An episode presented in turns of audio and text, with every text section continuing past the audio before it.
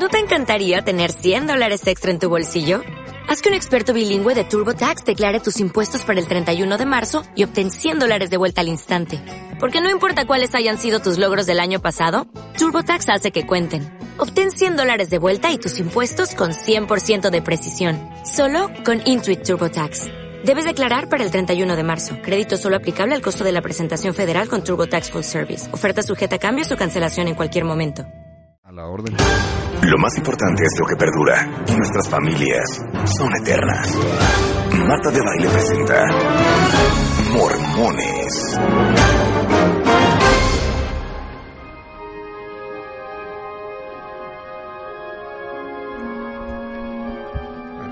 Esta música me suelta, me suena como a iglesia cristiana. No, pero Es que no tienen música, Scott. Bueno, sí hay música, pero no nos avisaron. Hay que, Ay. hay que- no, no venimos preparados. Claro, qué No bárbaro. tienen, no tienen, no tienen Este algo es que el coro del tabernáculo. No cantan como... tenemos. Coro de Tabernáculo sí es muy famoso. y Exacto. Ok. hay mucho de eso. Y, y hay, hasta hay cantantes mormones muy famosos. David Archuleta, Brandon Flowers. Brandon Flowers es ¿Quién es mormón. Brandon Flowers? Sí. Claro, es el Ah, de, de The The Killers. Killers. Sí, claro. sí, claro. Brandon Flowers es mormón. A ver. ¿quién más? David Archuleta no es el que ganó como eh, American American, Idol. American Ujú. Idol. ¿Quién más? Gladys Knight. Gladys Ah, Knight es Gladys mormon. Knight. Sí. Claro, Gladys Knight and the Pips. Ajá, A ver, ¿quién más? De cantantes, pues híjole, todavía una lista, pero... Ahí está David Archuleta de fondo. The claro. Osmonds, claro, los Osmonds. Ah, Donnie claro, and. Donnie and Marie Osmond. Eran mormones. Claro. Son ¿Todavía son? Todavía viven, Eh, claro. Mitt Romney. Mitt Romney es mormón. Mitt Romney, Mitt sí. Romney, ¿quién más? A ver, este, el de Ah, Cascade.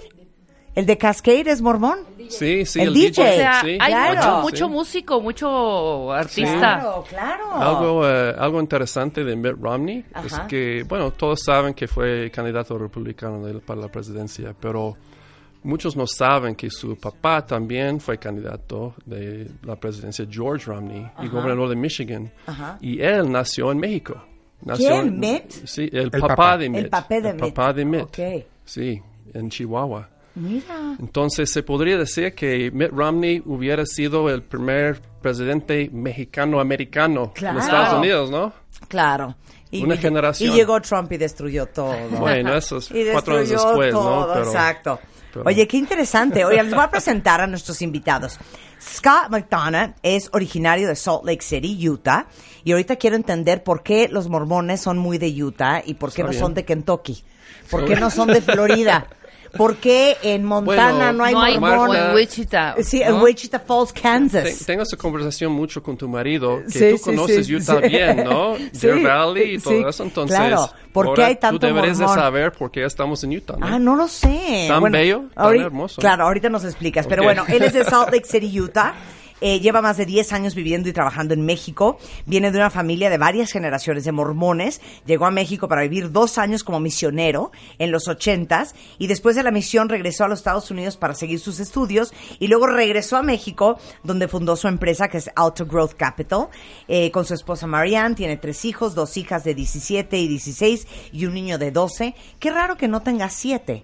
Bueno. No, porque los Osmonds como que tienen muchos hijos, Sí, ¿no? bueno, y fue de una familia de seis hermanos. Exacto, quiero hablar de la cantidad de hijos y los mormones Ok, también. Y luego Juan Carlos Marín nació en Cuernavaca, Morelos, se convirtió en mormón a los 21 años, en el 87, sirvió como misionero, y ahorita vamos a hablar también de las misiones, entre 88 y 90 en París, está casado, tiene dos hijas de 20 y 15, sirvió como obispo de una congregación hispana en Houston, Texas por tres años, Eh, su hija mayor está sirviendo como actualmente en el estado de Oregon, en los Estados Unidos, y bueno, hoy vamos a aprender todos ¿Qué es ser mormón?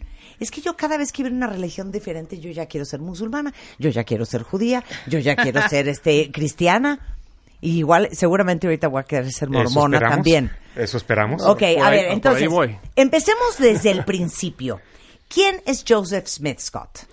Sí, Joseph Smith es, eh, se puede decir que es el fundador de la iglesia. Yo, eh, bueno, como tú sabes, la iglesia cristiana más grande del mundo es la iglesia católica, pero ha habido a través de los años muchas preguntas, muchos debates sobre la doctrina de Cristo, ¿no? Y desde ahí la reformación y ha, ha salido varias preguntas y, y- y dudas y, y varias iglesias, otras iglesias, ¿no?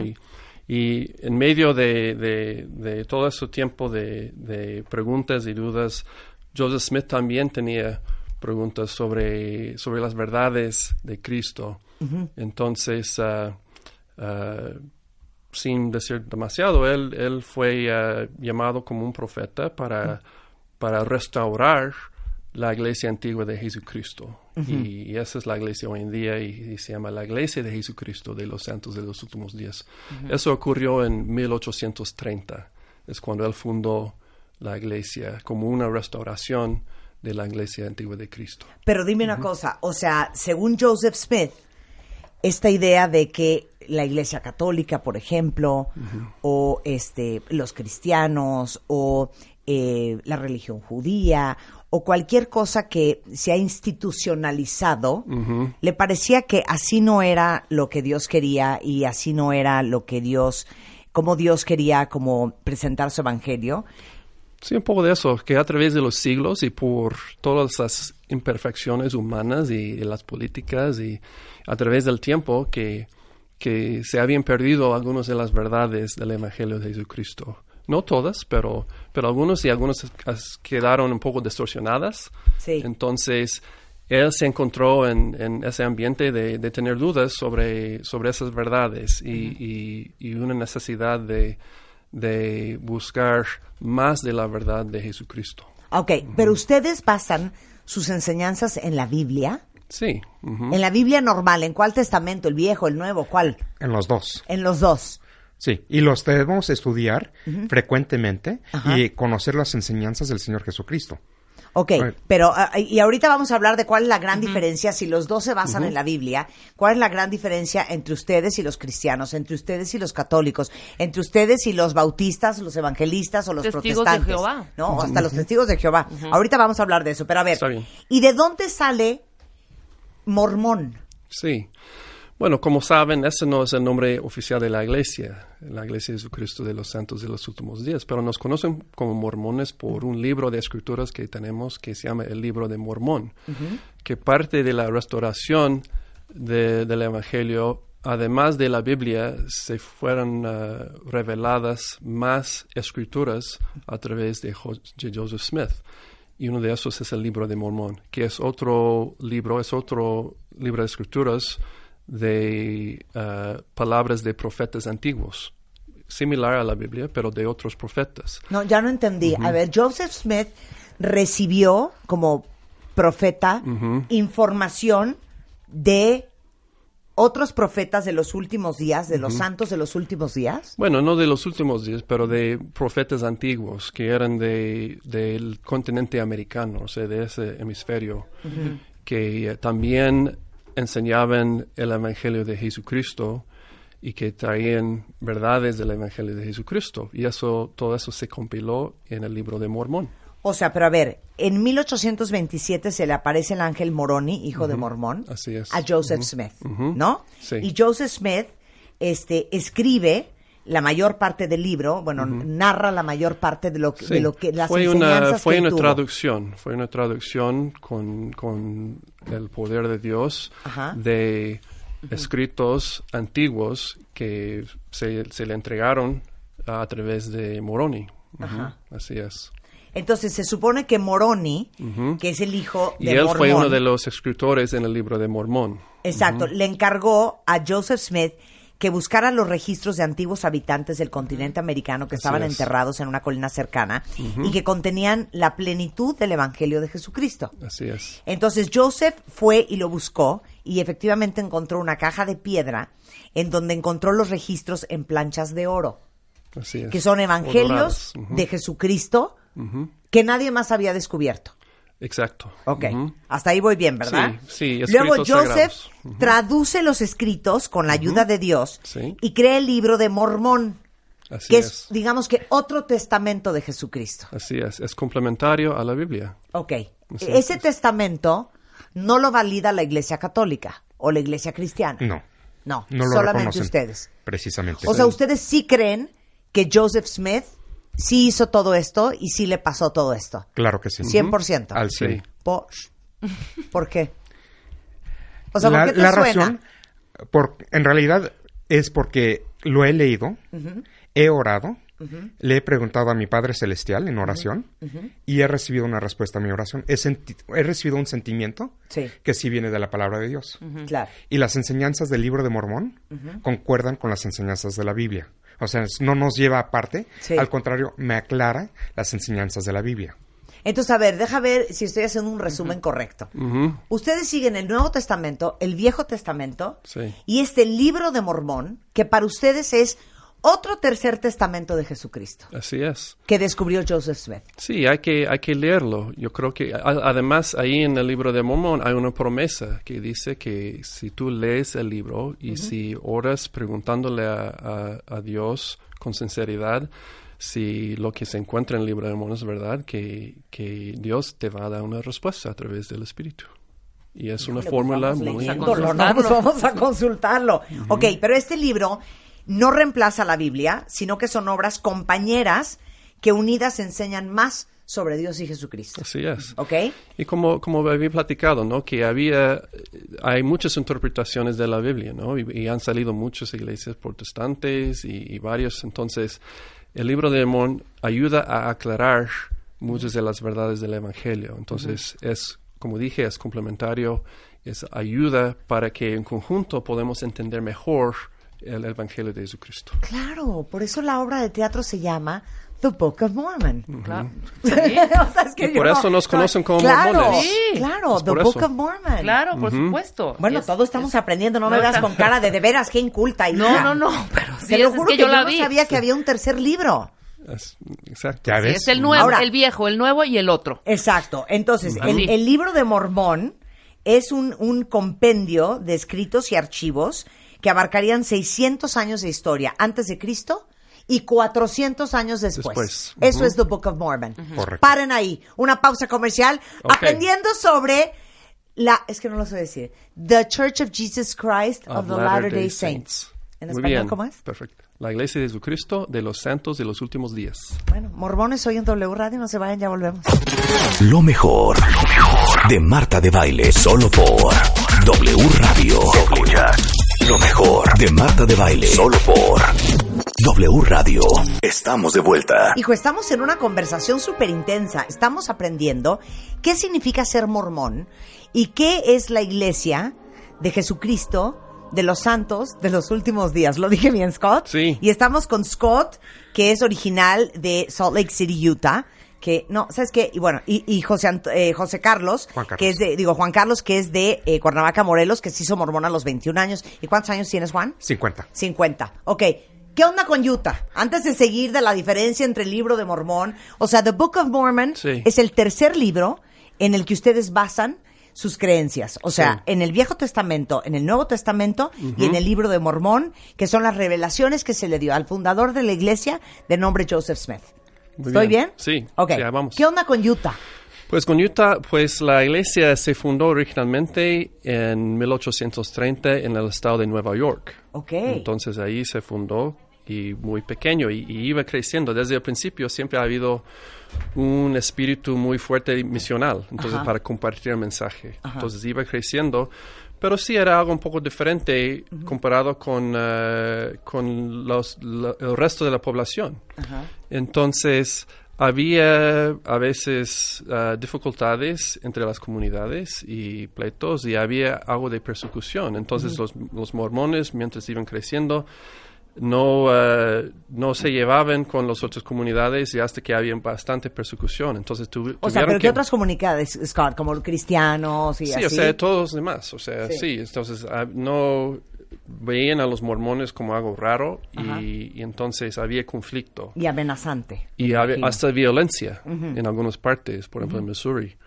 Entonces tuvieron que salir de New York, se, se mudaron a Ohio, estuvieron ahí por un tiempo, más problemas, se mudaron, muchos de ellos se mudaron a Missouri y otra vez ah, violencia, persecución, tuvieron que salir de Missouri, se mudaron a Illinois y otra vez problemas hasta que asesinaron a, a Joseph Smith ahí, ¿Joseph Smith lo asesinaron? así es, ujú, lo asesinaron. ¿Cuándo? ¿Quién? ¿Cómo y por qué? Fue el año 1847. Siete. 47. Ajá. sí, por- Oh, no, no, perdón, 40 cuarenta- 44, yo creo que ¿Y, y 44 por qué lo por mataron? Era por eso, por, por la persecución y el conflicto, porque ah, ve- vieron a los mormones como una amenaza a su estilo de vida y, y estaban, y estaba creciendo también mucho eh, la iglesia. Entonces, mucha gente estaba llegando a Illinois, estaba creciendo, había más eh, influencia política y todo eso. Entonces, se metió otra vez la violencia y mataron a, a Joseph Smith. ¿Y quién mata a Joseph Smith? Era un grupo de vigilantes, un grupo de vigilantes. Que estaban totalmente en contra de que ustedes estuvieran, digamos que, evangelizando con The Book of Mormon, el libro de Mormón, Sí. a cristianos y a católicos. Sí, y el crecimiento de la iglesia. Entonces, por eso vieron una amenaza y vigilantes Sí. lo mataron. Y en realidad lo que sucedió es que pensaron que si mataban a José Smith, Ajá. se iba a deshacía la- acabar, se iba a acabar claro, la iglesia, que te claro. iba a discontinuar y que todos Claro. se regresan a casa. ¿Y pero cuál dirías tú que era la gran amenaza para el resto de las religiones? N- No tanto para las- el resto de las religiones, era para el pueblo mormón. Se unía, era muy unido. Entonces votaban como grupo. Sí. Era muy poderoso políticamente. Sí. Entonces se preocupaban todos los demás porque los que mos- los mormones querían hacer. Claro, el nivel de influencia el, que el nivel tenían. tenían Sí. era muy preocupante para Claro. los demás alrededor. Claro. Sí. Y entonces se mudan a Utah. Y en Utah Así sí es, los reciben con entonces- los brazos abiertos. Sí, lo ma- bueno, no había nadie en Utah en ese entonces, por eso se mudaron ahí. Sea, tomó el liderazgo de la iglesia un señor que se llamaba Brigham Young, que, que era el siguiente profeta o presidente de la iglesia, y él organizó una, un éxodo básicamente de todos los mormones de Illinois a Utah, que en aquel entonces Utah, bueno, Utah en, en- en ese momento todavía era parte del territorio de México, o sea, estaba completamente fuera de los Estados Unidos y no había nadie ahí. Y escogieron Utah. Bueno, tú sabes, Utah ahora es un lugar muy bello, pero en aquel entonces era un lugar desértico, abandonado, Sí. no había nadie ahí, entonces llegaron ahí como un refugio, como un lugar en que podrían organizar la comunidad y, y vivir tranquilos. Claro. Hoy, ¿qué a Utah. porcentaje de Utah? Para que ubiquen Utah es, bueno, Salt Lake City está en Utah. En, en Utah está eh, Park City, que es un gran resort para esquiar. Está Sí. Deer Valley, que es otro Sí. gran resort para esquiar. Parques nacionales Parques muy nacionales, buenos, claro. Arches, Claro. Zions. Cu- ¿Qué, ¿Qué porcentaje de la población de Utah es mormona? En el estado, básicamente, eh, casi dos terceras partes, o sea, como 65-70% Son mormones. del estado. Wow, qué Un interesante. poco más bajo en Salt Lake City Claro. porque es, una, es, Claro. una lugar, es un lugar Claro. urbano, pero, Claro. pero ahí en el estado. Y, y ahorita que, que mencionaste el tema, Juan, de el- el- la preocupación que existía en el siglo antepasado de la influencia que tienen los mormones y el poder que tenían, yo creo que hasta la fecha, en general, los mormones es una iglesia muy rica, muy poderosa. Y bueno, si ustedes no han visto el documental, vale la pena que lo vean. A lo mejor te va a caer en las patas lo que voy a decir, Scott. Pero el documental que se llama Proposition 8, Ok. de cómo este, los mormones eh, hicieron todo lo que pudieron para que no se legalizara el matrimonio entre homosexuales en, Cali- en el estado de California. Sí. Y el nivel con, de dinero... con la iglesia católica. o sea, Claro, con la iglesia juntos. católica, claro. Este, Y la lana que rola. Y la, la lana que rola. Yo quiero saber por qué en los mormones hay tanto dinero, pero ahorita vamos a hablar. La iglesia que tienen en Salt Lake City, ahorita les mando una foto, es Impresionante. Impresionante. Ya la quisiera la catedral de cualquier parte del mundo, ¿eh? Este, ok, ¿cuáles son las grandes diferencias entre los católicos y los mormones? O, si quieres, entre el libro de Mormón y la Biblia. Bueno, yo creo que, bueno, empezando con el libro de Mormón, hay, hay muchos elementos similares, eh, elementos similares en que son libros escritos por profetas, la palabra de Dios revelado a través de profetas, ¿no? Una gran diferencia es que la Biblia, como sabemos, eso se escribió y, y viene de, del mundo antiguo, ¿no? Del Medio Oriente y de esos lugares. El libro de Mormón viene de, del hemisferio ah, americano y se escribió, no sabemos exactamente dónde, pero se escribió en las Américas. Los profetas que vivían aquí que se, se viajaron desde el Medio Oriente aquí a América. Y ah, entonces eso es una gran diferencia. Ah, también ah, vemos en el libro de Mormón, podemos leer algo muy interesante, po- podemos ver ahí sobre la visita de Jesucristo a las Américas después de su muerte y su resurrección, que visitó al pueblo aquí en las Américas. Entonces, por eso es otro testamento de Jesucristo, porque Él vino y Él compartió su evangelio, sus enseñanzas con la gente aquí en las Américas. Entonces, eso es otro elemento muy interesante del libro de Mormón. Ah, el libro de Mormón también no ha pasado por tantas manos a través del, del tiempo. Entonces, ah, yo creo que es un libro que tal vez está un poco más claro en cuestión de las enseñanzas comparado con la Biblia. Y parte de eso es que la Biblia viene a través de los siglos con muchas traducciones y, y, pues tenemos un libro ahora que, que ha pasado por vari- varias manos, entonces tiene esos elementos. Entonces el libro de Mormón yo creo que tiene un mensaje un poquito más claro ah, sobre algunas de las doctrinas de, de Jesucristo y nos ayuda para entender el Evangelio un poco mejor. O sea, fue de Jesucristo a los profetas, de los profetas a John Smith. a Joseph, Joseph Smith. A- a Joseph Smith. Ajá, sí, sin, ¿No? sin pasar todos los siglos así, ujú, con Claro. traducciones y todos. Ah, ¿y ¿Tú qué otra cosa dirías que es como la gran diferencia que tú has visto, porque tú creciste como católico hasta los Claro. 21 años, con el libro de Mormón? Lo que para mí me ayudó mucho el libro de Mormón es que me aclaró las enseñanzas de la Biblia. O sea, Porque tipo... ves la Biblia y cuántas iglesias predican de la misma Biblia, pero están diciendo cosas contrarias, Sí, pero están basándose sobre la Biblia. sí. Y dices, pues, O ¿cuál sea, claro, tiene- porque la interpretación, La puede interpretación- ser bien subjetiva, lo que Precisamente. decir, ¿no? Y en el libro de Mormón está sumamente claro. A ver, dame un ejemplo. Que está súper claro.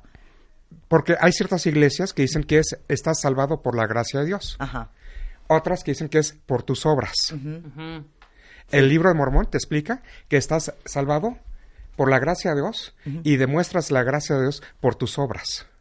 O sea, tienes que obrar Hacer para bien. recibir, hacer Claro. el bien, para recibir la gracia de Dios. O sea, lo que quieres decir es que todos los que creen que yendo a misa los domingos y confesándose y el lunes este rompiendo los pecados capitales se van a ir al infierno de todos modos. No O tanto sea- que sea por la gracia de Dios, o de Jesucristo, Claro. todos podemos ser salvados.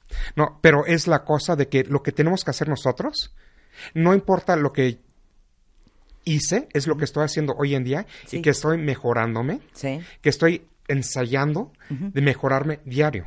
Claro. Sí, Mar- Marta, otro, otro ejemplo. eh, en el, en el- bueno, una confusión que hay es, es sobre el bautismo, ¿no? Y, y, y cuándo debería de bautizarse. Y, y sabemos que en la Iglesia Católica se bautizan al nacimiento, ¿verdad? Poco tiempo después.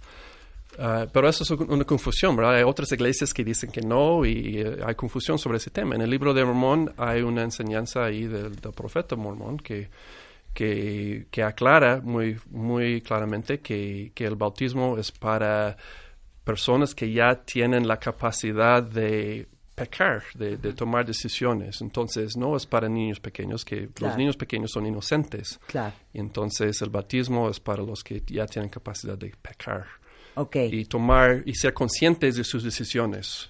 Entonces, entonces, eso es ¿a- algo que ¿cuándo el bautizas a tus hijos mormones? Ah, no, no se bautizan antes de los ocho años. O sea, Ok. no pueden bautizarse antes de los ocho años. O sea, eso sería como la primera comunión de los católicos, Un ¿no? poco, sí. O sea, ya tienen conciencia, ya, ya pueden tomar decisiones, pueden cometer errores, ya Claro. son conscientes de lo que están Claro, haciendo más. Claro, Ujú. entre comillas, ¿eh? Porque yo hice mi primera Bueno, comunión a los 10 años y sí, no sabía claro. ni cómo me llamaba, Sí. ¿no? Bueno, Y siempre no en la vida vamos aprendiendo, Nuestro. ¿no? O sea, no- no- nunca- Los bautizan hasta los 8 cuando los ya ocho. tienen conciencia. Así es. Ujú. Esa es mi teoría con hacerle aretes a los niños cuando nacen. Preguntarles a los 18, ¿no? No, O mis 14, hijas le- 13, les pregunté 12. a los 10 años, ¿quieren ¿Tienen tener aretes? aretes? Y que dijeron, no, ¿Quieres mamá, sí, eh, mamá. que, a pagar el precio de sentir ese dolor de que te perforen las orejas? Sí, ok. Pero ¿por qué se los- las hice de ¿Pero bebés. por qué no se los hiciste de chiquitas? ¿Por qué? Porque igual y no querían Porque no, de no, ellas no me pueden decir, cero quiero aretes ahorita. Le preguntas al niño, ¿quieres ser bautizado? Claro que sí. Claro. Y el niño te dice, sí, papá. Oye, mis hijas me dijeron, cero me interesa hacer la primera comunión. Porque y no la hay- hicieron. ¿Y tienen confirmación ustedes también o no? ¿Primera comunión hay? Bueno, no, no es algo así como en la Iglesia Católica, pero sí hay, bueno, hay bautismo y hay confirmación que es eh, Es un poco diferente. Es, Que esa sí recibir debería el de don ser más del grande. Espíritu Santo. ujú. Recibir el don del Espíritu Santo. ¿Y a qué sí. horas, hace- a qué, eh, a qué edad haces la confirmación? También a los ocho, después de A los bautizarse. ocho. Y ya nunca más. Ya se acabó. Ya se acabó. Ya se acabó. Ok. No hay primera a ver, comunión. Sí, no hay primera No. comunión. Símbolos. hay otras ordenanzas, pero, pero no como primera comunión. ¿no? No, ¿qué otras ordenanzas? Bueno, como el, el, eh, eh, el matrimonio, que vimos que es otra ordenanza, ¿no? Que, que ocurre tienen en los que casar o casar. Entonces sí, y, y- y hay otras cosas en que participamos en la iglesia. O sea, es una iglesia muy participatoria. Entonces, ah, todos los varones entramos en el sacerdocio, o sea, todos. Ah, y, y ¿En el participamos en el servicio. ¿Cómo? Sí. Como misioneros.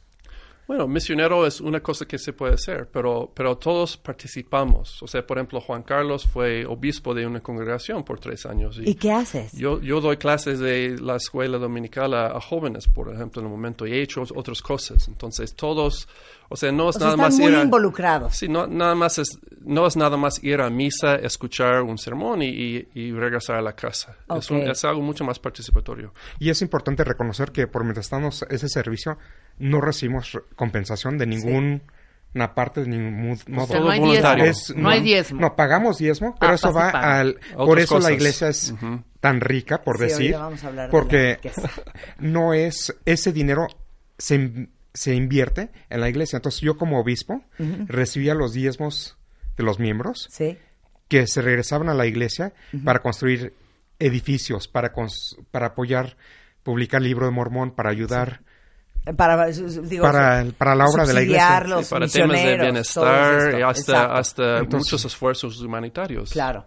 Trabajan mucho con los necesitados, ¿no? Claro es que como sí. parte de su, Misión. de su misión. Claro.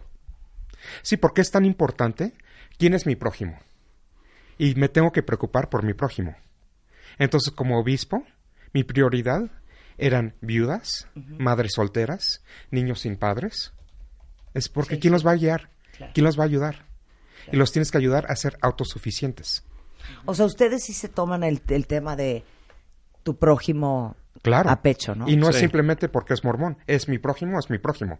Claro. No es nada más del- dentro de la comunidad. Bueno, eso es algo que aprendimos hace poco y que creo que nos tocó a todos el corazón, que en el Islam eh, parte de su sueldo anual lo tienen que compartir, según el Corán, con, con los más necesitados, siempre, todos los años. Lo cual se me hizo increíble. Sí, nosotros, sí, bueno, sí pagamos diezmos, pero también hacemos algo que es interesante, que es, ah, que se llama la ofrenda de ayuno. Entonces tenemos la costumbre de cada mes, un día del mes ayunamos, o sea, no, no comemos, pues básicamente dos comidas, o sea, ayunamos 24 horas. Y tomamos el dinero que hubiéramos gastado en estas comidas, puede ser más, pero por lo menos lo que ahorramos al no comer y lo, lo damos para las necesidades de, de la gente. O sea, lo entregamos al obispo para el bienestar de la gente. de la comunidad. Ujú, así es. Bueno, déjenme decirles, yo sí tengo un número. Desde 1985, la Iglesia de Jesucristo, de los Santos de los Últimos Días, qué complicación de nombre, ¿eh? Sí, es que es Eh, ha donado más de mil millones de dólares en efectivo y en materiales a 167 países que han necesitado ayuda humanitaria. Y la Iglesia no discrimina a ninguna afiliación religiosa, ni étnica, ni nacionalidad. O sea, te da igual si es para África, te da igual si es para, eh, para un chino y te da igual si es para un judío.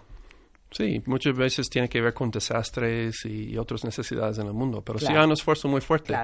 Eh, Ustedes no tienen símbolo, o sea, no, no, el, el, um, la cruz no la usan. Explica. No, y bueno, ahí es una cuestión de, de los diez mandamientos, ¿no? Que en los diez mandamientos que, que es nada más adorar a Dios y no a los, eh, los Sí. ídolos, ¿no? Adorar a Dios por sobre todas las cosas. Así es, entonces por eso eh, evitamos algunas de las figuras, ¿no? Que, que puede haber en otras iglesias. O sea, la Virgen de Guadalupe, ¿qué es para ustedes?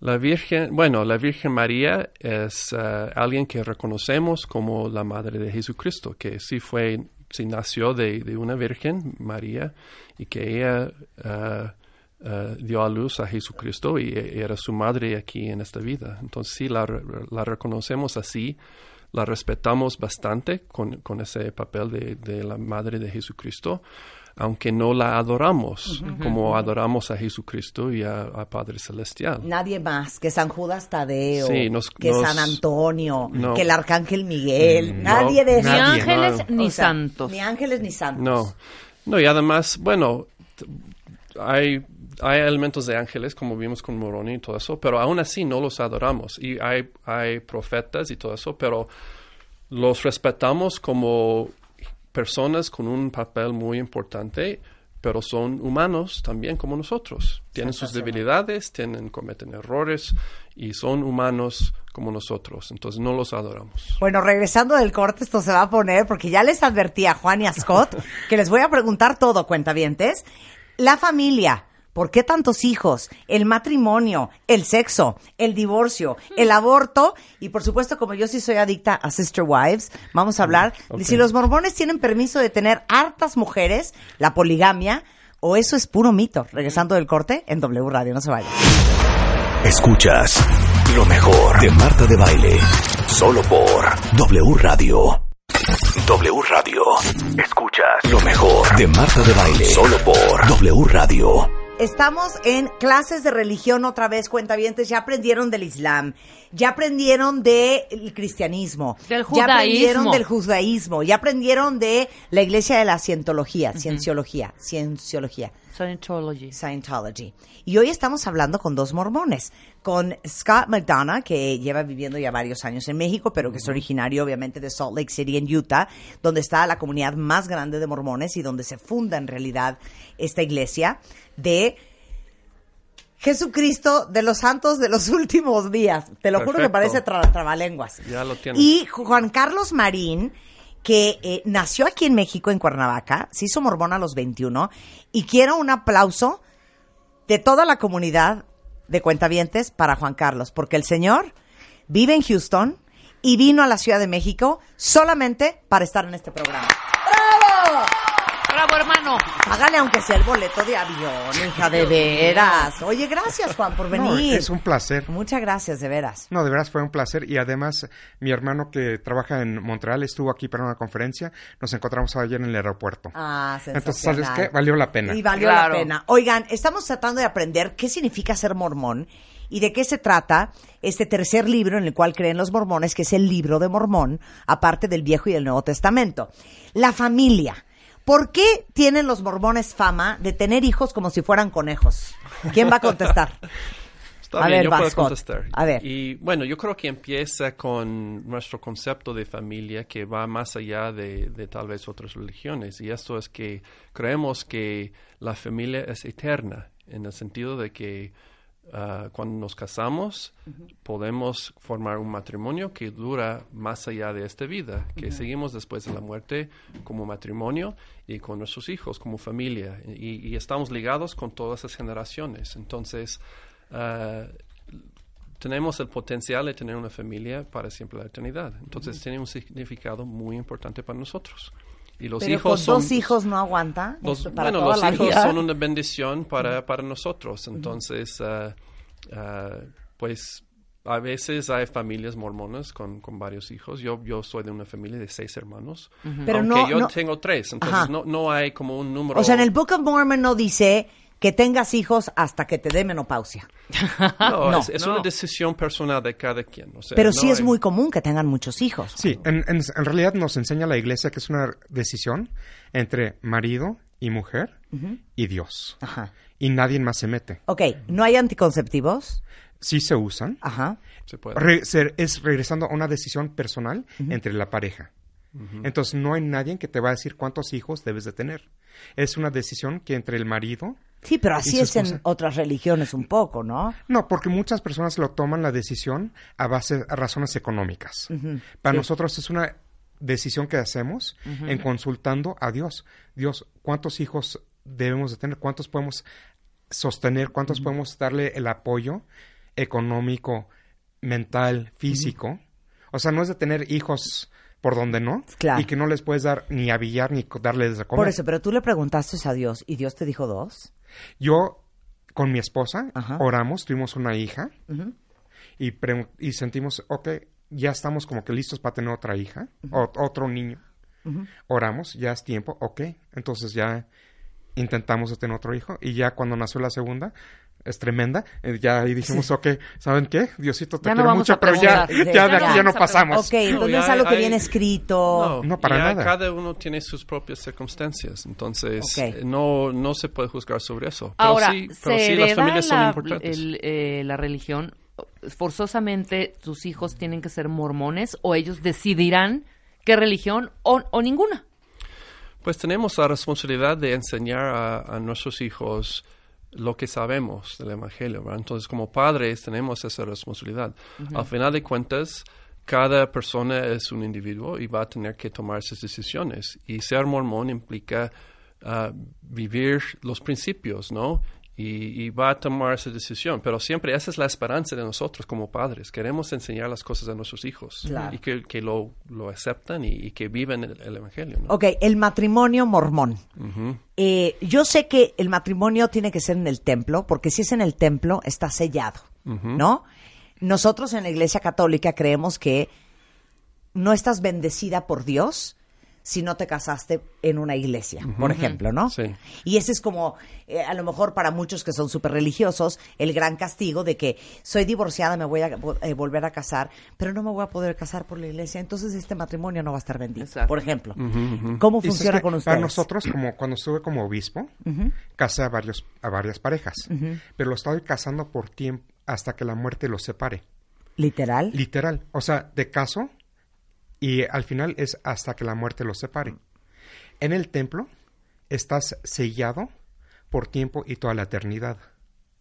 O sea, no es nada más que cuando mueres ya se separan. En el templo te estás casando y si- será tu con- cónyuge, Ajá, cónyuge. cónyuge por la eternidad. ¿Creen en la reencarnación? No. Ah. Pero en la resucitación, resucitación, Resucitación. Sí. sí, claro, eso, claro. eso, eso, eso. Sí. Entonces es que mi familia, mis hijas, serán parte de mi familia en la eternidad. Cuando regrese Cristo y seamos resucitados todos, Sí. van a ser parte de mi familia. Ok, eso está muy interesante. Entonces, cuando, según eh, eh, los mormones, cuando nos morimos, vamos al cielo. ¿Es el mismo cielo de los católicos? Bueno, es algo que... ¿Por qué les da bueno, tanta no está- risa a no- los dos bueno, mi no es, pregunta? una, no es una pregunta tan fácil. A ver, Marta, ¿por qué? ¿Pero entonces- vamos al cielo o no? Pero sí, o sea, nuestro, nuestra meta es poder regresar a vivir con Dios después de esta muerte. así no es el cielo. No, es bueno, es, el cielo es, bueno, es que muchos, mucha gente tiene conceptos de qué es el cielo, ¿verdad? Entonces, O sea, el cielo para nosotros sí, el cielo es que vas a llegar, te va a recibir San Pedro, sí, te va a hacer las cuentas Sí. Y te va a decir si te vas a quedar ahí o si te vas para abajo, ¿eh?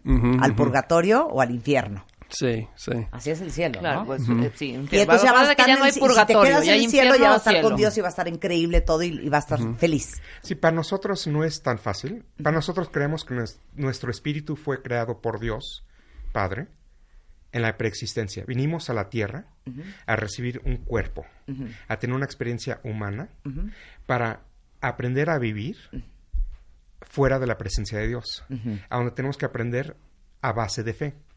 Podemos hacer nuestras propias decisiones. Si estás en casa y tus papás están sobre ti, ¿va a ser algo mal? Ya entendí todo. No, no, Claro. porque están ahí sobre Claro. ti. Aquí venimos, no lo podemos ver. Él Sí, nos- te, te voy a mandar a estudiar fuera a ver, A si, ver te, si a ver si te comportas como yo te enseñé cuando eras chiquito. Precisamente. Cuando mueres, te enterramos o te creman o... Tu espíritu se separa de tu cuerpo. Sí. El espíritu va a lo que llamamos el mundo de espíritus. A donde estamos esperando a la resucitación, a la segunda venida de Cristo, en cual ere- todos seremos resucitados. Y ahí seremos juzgados a base de nuestras vidas, a base De y ahí tus es actos, lo que hiciste. de- de todo lo que Y hiciste. si hiciste mal, ¿para dónde se van, según los mormones? Ahí es lo interesante. Tenemos en realidad cuatro niveles. Los que El hoyo, el uberhoyo. Sí. No, a ver, A ver, los cuatro No, niveles. pero A bueno, ¿cuáles usamos la palabra, no quiero meterme en tanto técnico, pero lo- los llamamos como grados de gloria. Entonces, yo creo que podemos, A ver, ¿cuáles son Casi- los grados? pues... Primero, ya santa, me porté impresionante, soy lo máximo. Ya, Sí. podría ser la Virgen María, ¿cuál grado es ese? Celestial, Celestial. Celestial, Ok. segundo. terrestre y Muy bien yo, pero dos, tres pecadillos. ¿Cuál es el segundo? Terrestre Terrestre. y celestial es el, es el tercero. A ver, Celestial, terrestre, y, y celestial. ¿no? intelestial, ¿No, Carlos? Sí, y el cuarto. recordar en El español, cuarto es las, Las barracas. las barracas. Y hay solo personas que han cometido un pecado imperdonable, que es en realidad de negar a Cristo. Unas personas que Pues tuvieron... ahí vas tu hija. No, pero es una persona que tuvo conocimiento personal de Cristo, o sea, que lo vivió, que lo sintió, que lo ha y que lo negó. O por ejemplo, Judas. ok. Que lo Él, traicionó. Sí. él lo traicionó. Él, Él, está es- en las tinieblas de afuera. él está en las tinieblas afuera. Pero todos los demás, por la gracia de Dios, y es por la gracia de Dios, no es Sí. por nuestras acciones. No es que es que fui a misa todos los domingos, hice todo lo bueno, pagué mis diezmos. No se trata eso. Es de la gracia de Dios. Porque todo lo que hagas, nunca vas a llegar Sí, a su nivel. a ese nivel. Oye, y me parece más benévolo esta religión, ¿eh? Porque en, en la católica es una de dos. O te vas al cielo o te vas al infierno. Ya no hay... Aquí es gloria o el reino celestial, que es en el lugar donde las personas van a vivir en paz, con felicidad, con amor y armonía. Eh, van a poder estar con sus familiares por siempre y cuando reciban las ordenanzas del sellamiento y el matrimonio celestial para recibir esta gloria. El reino terrestre, que son las personas que heredan este lugar, serán aquellas quienes no aceptaron el Evangelio en la vida mortal, sino hasta en el mundo de los espíritus. Y las personas que sí aceptaron el Evangelio, pero se apartaron. El reino celestial o el reino más bajo estarán quienes no aceptaron el Evangelio y estas personas sufrirán el castigo por sus malas obras.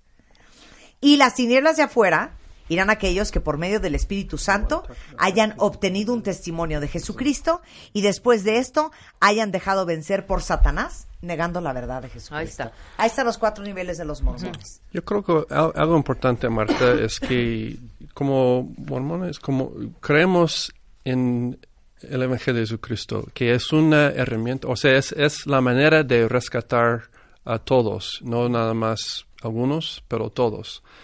Y hay mecanismos para hacer esto. Y, y por eso somos tan misional, por ejemplo, porque salimos por, por todas esas actividades que hacemos, es porque Sí. creemos en que tenemos el conocimiento del Evangelio que puede rescatar a todos. Ah, pero aún además de eso, por ejemplo, ah, platicamos un poco de la genealogía, ¿no? Que, que hacemos la investigación de, de nuestros antepasados y todo eso. Porque creemos que el, el perdón y la- el arrepentimiento está disponible para todos, aun los que no tuvieran la oportunidad de, de- de tenerlo aquí en esta vida. En esta vida, qué padre. sí. Oye, platícales sobre el divorcio. Si cuando te casas te sellan y el matrimonio es ahora sí que hasta que la muerte nos separe, o es No, de por vida, En el templo es por la te- tiempo y ter- eternidad. por toda la eternidad. Para siempre. Para Qué siempre. miedo casarte mormona, ¿eh? O No, sea, no, al, contrario, ¿Por qué? qué belleza. Porque sabiendo, Sí funciona. pero ¿sabes qué? Vas a darle el esfuerzo para que funcione. ¿Quién se va a casar con la idea de que, ¿sabes qué? Pues a los cinco años ya me voy a divorciar. Yo espero que mis hijas, cuando llegan el día de casarse, Sí. estén buscando un marido Sí. con quien quieran pasar la eternidad juntos. Sí, claro. No nada más el rato. Ahora, no funcionó. Nos llevamos del rabo. ¿Cómo está el divorcio? No, y sí, sí hay di- divorcio y porque sí al porque sí tenemos las aspiraciones y las metas de llegar a una familia eterna, pero a la vez somos humanos, cometemos errores. Entonces no, no tenemos que castigarnos en una situación que, que es, no es saludable, ¿verdad? Entonces sí puede haber divorcios y hasta los que se han sellado en el templo pueden eh, tener eso cancelado y a través de un divorcio. Hay, hay- hay un proceso, pero sí re- la iglesia reconoce la humanidad de, de todos y, y- y el potencial de cometer errores y entrar en situaciones que no son buenas. Claro, y aquí Entonces, dice, sí esto me gusta, esto es real, que los cónyuges que se van a divorciar tienen la obligación de perdonarse en lugar de condenarse. Claro que sí. Eso está muy bonito. Pero es en realidad, ¿cómo puedes vivir una vida amarga? ¿Cómo puedes ser feliz si estás amargo, si estás tienes un rencor hacia alguien más? Ahí una- les hablan, cuentavientes. y es- Ahí es- les hablan. Esto no, es nada más el divorcio. Yo creo que es En cualquier todo, ofensa claro. que puede ocurrir en la vida, ¿no? A ver, a onda. Sí, porque A ver, sí- hazla de obispo un segundo. A onda. Échanos un choro ahorita. No, porque en realidad alguien te molesta, es como una estilla. Te está fastidiando. La- el pedazo de madera de donde te salió la estilla, ni en cuenta que te, que te hirió, ni en cuenta que te está lastimando. Y tú mantienes la estilla ahí no te la quieres quitar porque te, y te duele, se te, se te infectó, está todo lleno de pus y está horrible, y te duele, y te duele, y te duele. El pedazo de madera se le olvidó, ya sea hasta la, ni en cuenta. ¿Y qué te está pasando a ti? Estás con ese dolor, ese rencor. Quitándote la estilla. Quizás todavía tienes ahí la cicatriz, pero se te pasa el dolor. Y puedes llegar a ser feliz otra vez. Entonces, ¿a quién estás lastimando cuando no perdonas? En realidad, ¿a quién estás este, perjudicando cuando no perdonamos? Pues a uno mismo, ¿no? a uno mismo. Entonces, por eso el perdón es tan importante, porque Jesucristo nos enseña en la Biblia, tanto como en el libro mormón, que tenemos que perdonar a, a nuestro prójimo. Sí, este- esta enseñanza viene directamente de Jesucristo, ¿no? Una de las enseñanzas más importantes de Él es el perdón, ¿no? Y piénsalo, porque si no perdonas, te haces una persona tan amarga, ves el mundo de cuadritos, estás viendo todo tan feo. ¿Y por qué ves al pro- a tu prójimo y está, diciendo- está llevando, ah, mira qué bonito, le está dando, está regando las flores? Y entonces, ¿qué carajos con este, esta lluvia? Porque ya me despeiné, ya. Pero podemos ver que la lluvia le está dando agua a las plantas, que está haciendo que la cosecha crezca. Entonces podemos encontrar el bien en todo. Obviamente no quiere decir que no vamos a tener problemas, pero tenemos que buscar el bien de todo. El lado positivo. El lado todo. positivo, porque si no lo encuentras, vas a ser una persona tan amarga y nadie quiere estar a tu lado, nadie quiere estar contigo, y qué vida tan triste. Entonces, es por eso que debemos buscar la felicidad en el mundo. Y no creo que un Dios nos haya mandado aquí sobre la tierra para ser infelices. Para mí, mi Padre Celestial me ama y me mandó aquí para que tuviera una experiencia a todo dar. Cuando se pueda. No, sí, no, ¿sabes qué? Aunque sea difícil, Sí, claro. van a haber oportunidades De aprendizaje. de aprendizaje. y de crecimiento. Claro. Oye, dice aquí una cuentaviente que ¿por qué cuando alguien se casa solo entran la pareja y los papás? ¿Eso es cierto? Bueno, es que en el templo solamente entran miembros de la iglesia que están viviendo los principios del- de la iglesia y del evangelio. Es un lugar sagrado. Entonces, pueden entrar los que, los que están viviendo los principios de la iglesia. O sea, si yo fuera mormona y me caso y Rebeca, que esa no va a misa desde 1974, cero la vamos a invitar a nuestra boda. No, no, normalmente es, un, es una dicen, "Nos ceremonia de seguimiento cóctel". muy, es, es, es pequeño y, y- y más sagrado. Entonces, normalmente sí siempre hay una Más boda y íntimo. hay, hay un, Más sí, es, es íntimo. algo Sí, mucho más gente que íntimo. está en eso. Claro, que son mormones. Ahora, Sí, pero normalmente hay una entramos- claro, celebración con, Sí. con mucha gente después. Claro. claro. Ahora, ya que hablamos del templo, ¿hay un Cristo crucificado? ¿Hay imágenes de Jesucristo en su templo? Hay imágenes, pero no crucificado. ¿Por qué? Porque regresando a lo mismo que Jesucristo, para nosotros es porque Jesucristo es la expiación de Cristo y su resurrección. La esperanza para nosotros es de que porque Cristo fue resucitado, nosotros mismos también podemos ser resucitados. Entonces, porque Cristo fue, murió por nosotros, pero por medio de su expiación y su resurrección, nos da la esperanza a nosotros de ser resucitados. Entonces nosotros celebramos el Cristo resucitado, No El- el, cru- crucificado. no en el crucificado.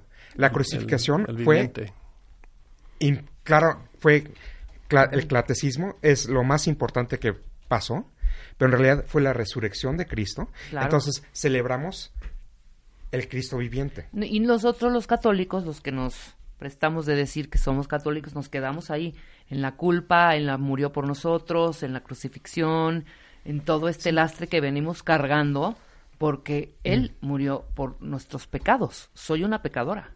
Todos somos pecadores. Pero y en realidad... Pero ve que, que que- cero, que- ¿eh? pero ve que, dramático. Claro que... Qué Claro. dramático. Pero ve desde dónde nos movemos, desde la victimización, Culpa, desde el sufrimiento, desde la sufrimiento, culpa. remordimiento.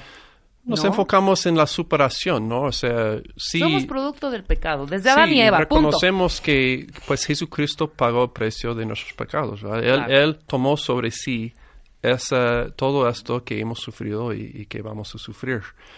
Pero Él lo superó. Entonces Él no se quedó así, muerto, Claro. ah, así sufrido. Él lo superó y Él se resucitó. Y ahora es un ser viviente que ama a sus, ah, a, a los seres humanos y eso es como lo vemos. No, pues, mira, ¿Qué? Dice un cuentaviente, es, me parece, aquí ya sabe que cada quien puede decir lo que quiera. ¿eh? Claro. Está bien. Me parece abominable que tengan la imagen de Jesús crucificado en la iglesia católica. La cruz es un arma de muerte.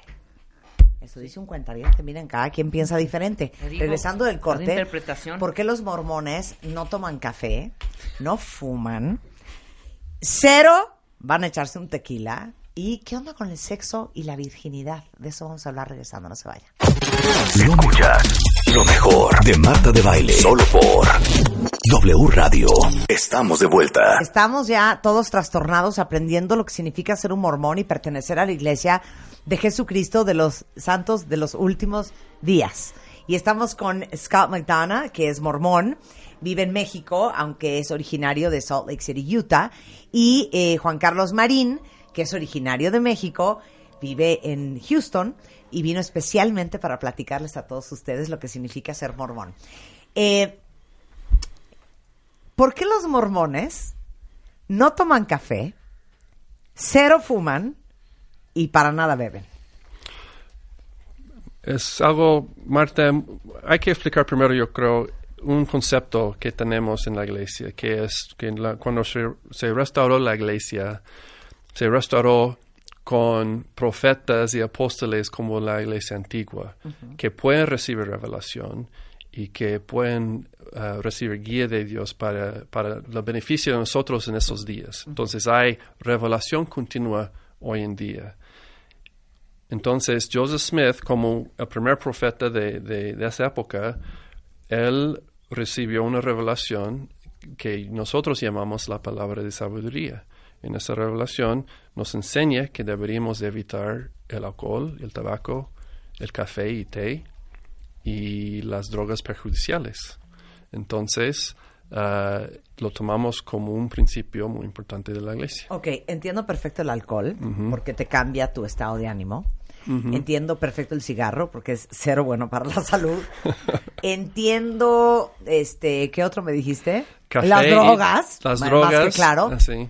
Pero el café y el té, ¿qué? Sí. Bueno, el, el té hablamos del té negro, ¿verdad? O sea, no es como el té. O sea, el que tomo yo diario. No el Sí, té de hierbabuena o así, ¿no? English breakfast.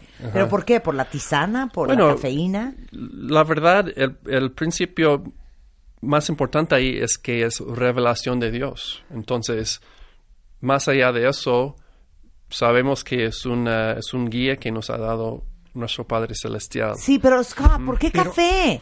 Pero, Marta, ¿Es la hay- cafeína hay el que- problema? Hay que reconocer que esta revelación se revisó en 1836. 1836. No se sabía de los efectos de la nicotina, no se sabían los efectos del alcohol. No, entonces no sabemos el por qué.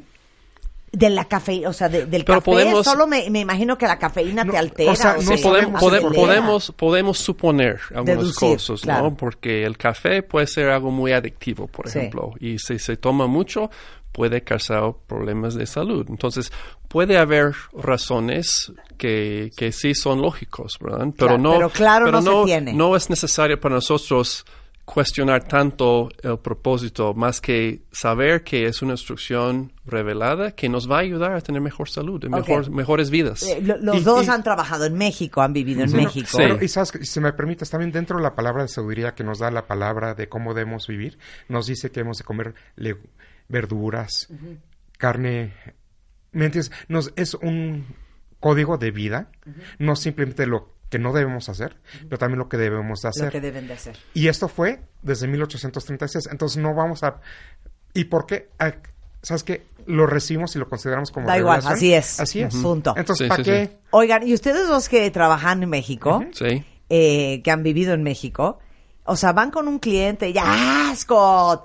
Es un caballito de tequila. Pues ¿Qué tú haces? conoces mis socios, Sí, ¿verdad, sí, Marta? yo Entonces-. Pero ¿qué haces? No. Yo, yo, sí, yo no participo, pero está bien que la otra gente ha- lo hace y, y no es, no estamos juzgando a otras no, personas. Bueno, yo por mí me casaba con un mormón, porque yo por mí Pero- hubieras ley seca de aquí hasta que nos muramos. Pero, pero el, el sexo, ¿cómo está el sexo en la religión mormona? Sí, en el sexo es algo, tenemos eh, el mandamiento de la ley de castidad. O sea, el, el sexo es algo importante, es Sagrado. es, sagrado, es algo que, en que nosotros par- podemos participar en el plan de nuestro Padre Celestial, en traer más de sus hijos aquí a esta vida, ¿verdad? Entonces yo creo que el sexo tiene, tiene ese propósito principal, aunque también es una manera de que en que esposos y esposas pueden mostrar su, su cariño. Ok, con- puedo tener con sexo con mi esposo mormón,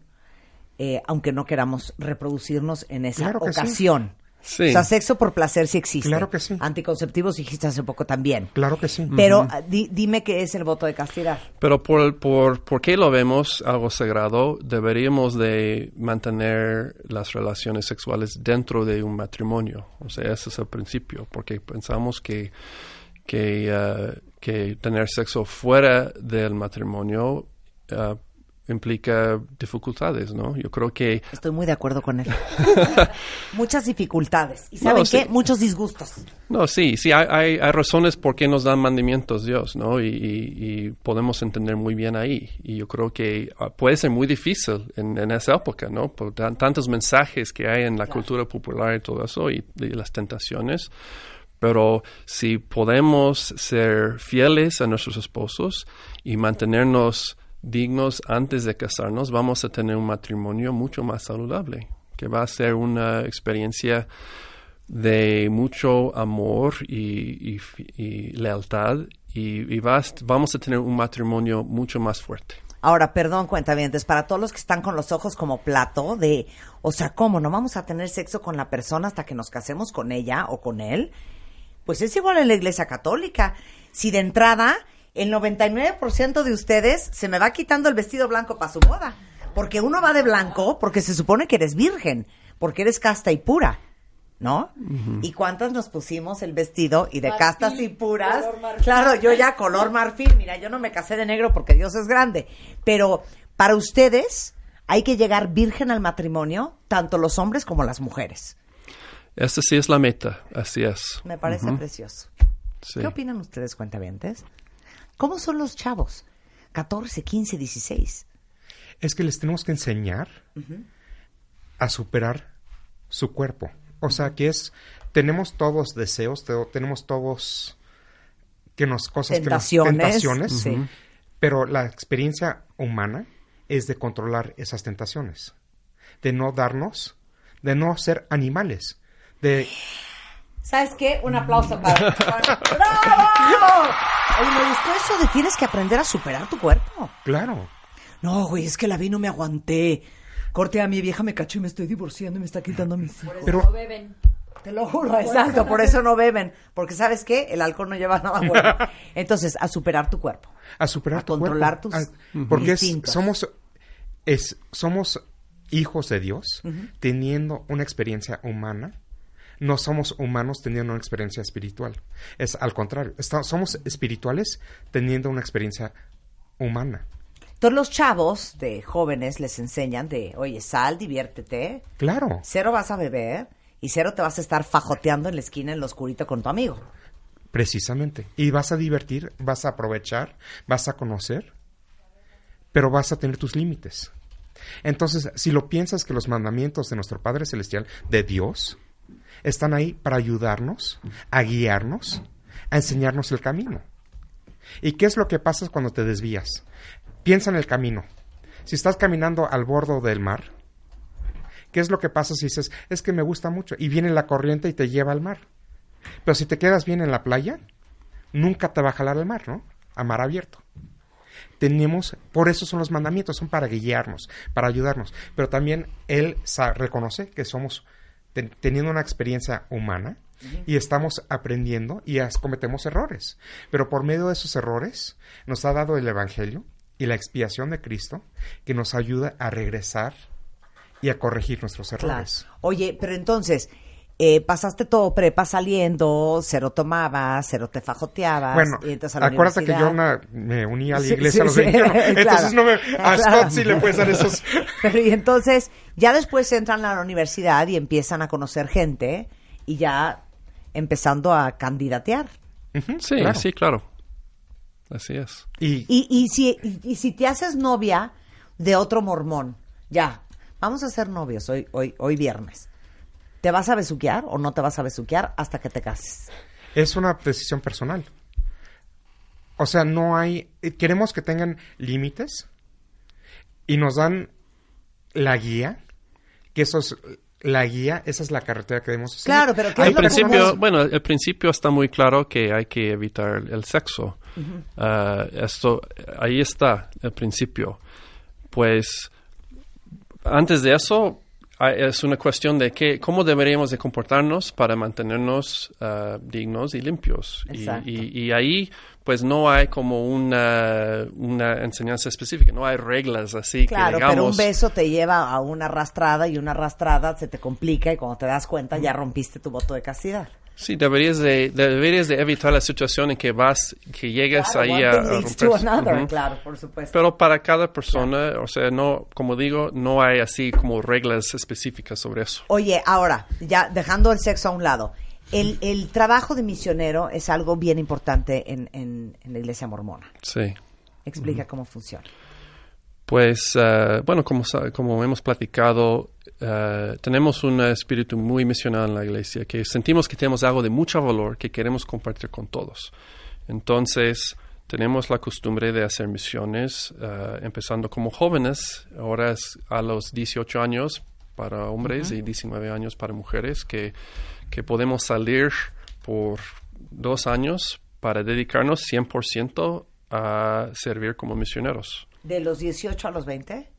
Así es. No tiene que ser 18, sí, sí, han cambiado las edades recientemente, pero, pero las mujeres también lo pueden hacer. Para las mujeres es un año y medio, entonces un poquito menos tiempo, pero, pero, eh, pero sí, es algo que podemos decidir hacer, eh, es algo voluntario. Y si yo Nosotros, te digo, ay no, papá, cero quiero ir. eso pasa a veces, pero lo- so- so- tratamos de, tratamos de inculcarte, enseñar a nuestros hijos Demoníaca.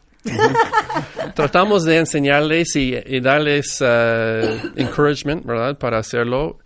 ah, más que nada porque es una experiencia muy buena y muy hermosa. O sea, le acabo de preguntar a Melissa si va a ir de misionero y me hizo cara de... Pues no sabemos todavía. Bueno, es algo, es el enfoque es más con los varones. Sí, Ah, claro. sí. Entonces, ¿Más con los hombres? mo- más con varones con los hombres. Aunque las mujeres, si lo quieren hacer, lo pueden hacer. Y es una misión 100%, Marta. Me estaba platicando también Juan y, y también es, eh, Scott, que en dos años no tienen contacto, y, y más en los, en los 80, sete- los 80 tuyos, ¿no? Sí. ¿Qué? No hay contacto con su familia, no hay contacto de nada, es únicamente por cartas en esa época Sí, que no había no. internet ni... Sí, ni cuando yo hice la misión. Era, tenemos derecho de hablar a casa dos veces al año, el Día de las Madres y Navidad, por una hora. ¿Y ya? Y ya. Cero quiero ser misionero. Sí, Oye, el- no, pero el- la, idea es, es, ay- No, es ayudar es- al la pueblo. idea no. es enfocarse completamente en esa obra durante esos dar. dos años. En dar. Así es. Y es lo que estoy viviendo ahorita con mi hija, que tiene 20 años, está como misionera en el estado de Oregón. Entonces, afortunadamente, hoy en día ya tenemos internet, entonces podemos cambiar correos electrónicos los lunes. Entonces, el lunes estoy muy picado a la computadora para que cuando ya me llegue el correo para poder comunicarme Oye, con pero ella. como está el mundo el día de hoy, qué pavor. Pues está que no de de tu hijo más que dos veces al año y si la mataron en una y está en una fosa. Pero sabes que los estudios, este estar misionero es algo más seguro que cualquier otra cosa. De todos los misioneros que hay en el mundo, hay muy pocos que han sido lastimados o Sí. secuestrados. Eh, Cállate. impresionantemente, es de lo más seguro que hay. Y es algo tan bello. Y lo que les voy a pedir a todos es que si les tocan los misioneros, aunque no quieran escuchar su mensaje, por favor, ofrézanles un vaso de agua. Pero ¿Es ¿cómo? ¿A qué hora salen en la mañana? Se le ponen de pie a las seis y media de la mañana, Ajá. estudian, se bañan, hacen ejercicio, estudian, salen a las nueve y media de la mañana y no regresan hasta las nueve de la noche.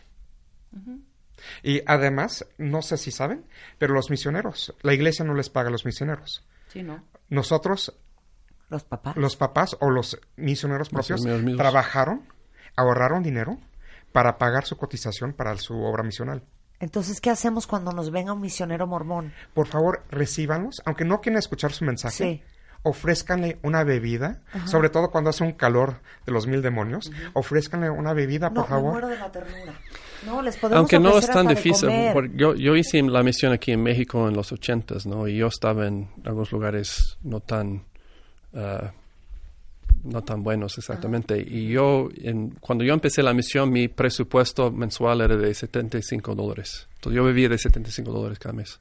¿Y cómo te trató la gente en México? ¿Estuviste dónde estuviste? Sí, yo estuve en la Ciudad de México, el- era la misión Ciudad de México Este, entonces era el estado de Hidalgo y la parte del este de- del DF y el estado de México. Entonces yo estuve en lugares como Chalco, Ixtapaluca, yo vivía por ahí, ah, Pachuca, un pueblito que se llama Actopan en ¿Y Hidalgo. cómo te trataron? La gente me trataron muy bien. O sea, había dificultades en, en, en los lugares, por ejemplo, la vida, ¿no? Pero algo increíble de la experiencia era la gente, la verdad. Yo estoy aquí en México porque, como inversionista ahora, porque tuve tan buena experiencia como misionero con la gente y conocí a la gente y me trataban bien. Ah, siempre, aunque yo era alguien muy raro para ellos, ¿no? Pero alto, un gringo, ¿no? Y, y, ah, pero me trataban con mucho cariño y, y nu- nunca tuve ningún problema en esos lugares y, ah, y sí, fue algo muy bonito Qué y, me, bonito se que ha quedado acabas- conmigo. Pero qué bonito lo que acabas de decir, porque ustedes no lo saben, pero yo se los voy a decir. Scott McDonough, déjenme decirles, que es un eh, financiero muy importante. Él fundó su empresa que se llama Auto Growth Capital, que es un fondo de inversión muy grande en México. Y qué bonito que hayas dicho que por tu experiencia y por el cariño de, de, de lo que recibiste en México, decidiste venir a hacer negocios a nuestro país. Sí, yo, yo estoy aquí por eso. Si no hubiera sido misionero aquí en México, nunca hubiera tenido Así esa es que, ¿saben conexión con el país. Ofrezcan un vaso de agua porque nunca saben cuándo eso en el futuro nos pueda redituar en el Producto Interno Bruto Pero- del país. Pero Mar- Marta, algo interesante es que tú no escoges dónde vas de misionero.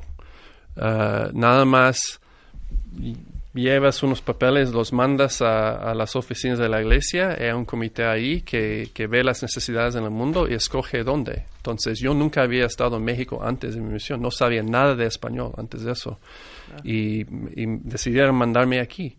Yo tengo, soy de un- una familia de seis hermanos, cinco de nosotros hicimos misiones. Yo en México, un hermano en Escocia, otro hermano en Venezuela y dos hermanas en Londres y en el sur de Francia. Entonces, tú no escoges, o sea, nada más decides que vas a hacer la misión y Qué te dicen, pues te necesitamos en, es- en ese lugar. Oye, aquí hay varios cuentavientes que son misioneros. Qué increíble Ah, que nos estén escribiendo cuentavientes. Eh, Rubén dice que su novia y él y él son misioneros reformados. Retornados. Ok, Ella que ya terminaron la misión. exacto. Ajá, sí. Y él en Torreón. Muchas felicidades, Rubén. Qué lindo que nos hayas escrito. Nada más antes de irnos. ¿Por qué la iglesia mormona es tan rica? ¿Ya vieron las fotos que yo les mandé de su templo en Utah, el templo que tienen en México, el templo que tienen en San Diego? Son unas iglesias que ya quisieran esos castillos la reina Isabel de Inglaterra. ¿De dónde sacan tanto dinero? Dímelo tú, Juan. Ok, pues el dinero viene de los diezmos que pagamos. Ahora, en la iglesia católica pasa el diezmo a- el domingo. Eh, sí, pasa el y todo el platito ahí mundo de todos. busca la moneda de 10 pesos o el billete de 20, ¿eh? Sí, no, no, no. Lo, Haciendo en, cuentas, Sí. no, me salen. ¿no? en la iglesia mormona es algo muy privado. Llenamos un sobre a donde damos el 10% de nuestro ingreso. ¿Qué? El 10% de nuestro ingreso. Obviamente no todos. ¿De nuestro ingreso mensual o Mensual, anual? o- anual, anual. Eh, o sea, yo lo pago cada quincena porque no lo voy, porque Claro. me da el patacuazo al fin de año. que quede- Claro, Entonces, o sea, ganas mí es 100 más mil fácil. pesos al mes, pues vete cayendo con 10. Exacto. Sí, pero el diezmo, es, eso es lo que quiere decir, ¿no? Diezmo Sí, quiere decir diez. una décima parte. Entonces lo tomamos en serio. Sí, o sea, diezmo no son 10 pesos. Sí, lo tomen, No. lo tomen. en Pero Entonces, es- todos ustedes, bueno, los que pueden, dan el 10% de todos, su ingreso. todos deben. Aunque ganes 100 pesos o 10 ganas, pesos. ganas un millón de pesos, Tus 100. 100,000 pesos. Es, a todos pagamos el 10%. Si estamos activos, si estamos, somos creyentes, lo hacemos de fe. Claro. Y claro, sabes que en tanto- Es un acto de fe. Y en tanto que lo hacemos, no nos falta. Es un acta de fe y, la, y no sé cómo, pero sé que te falta. nunca falta. Quizás no, no estoy comiendo las carnes más finas, no me estoy yendo a Europa cada semana, pero vivo bien, mi familia está bien.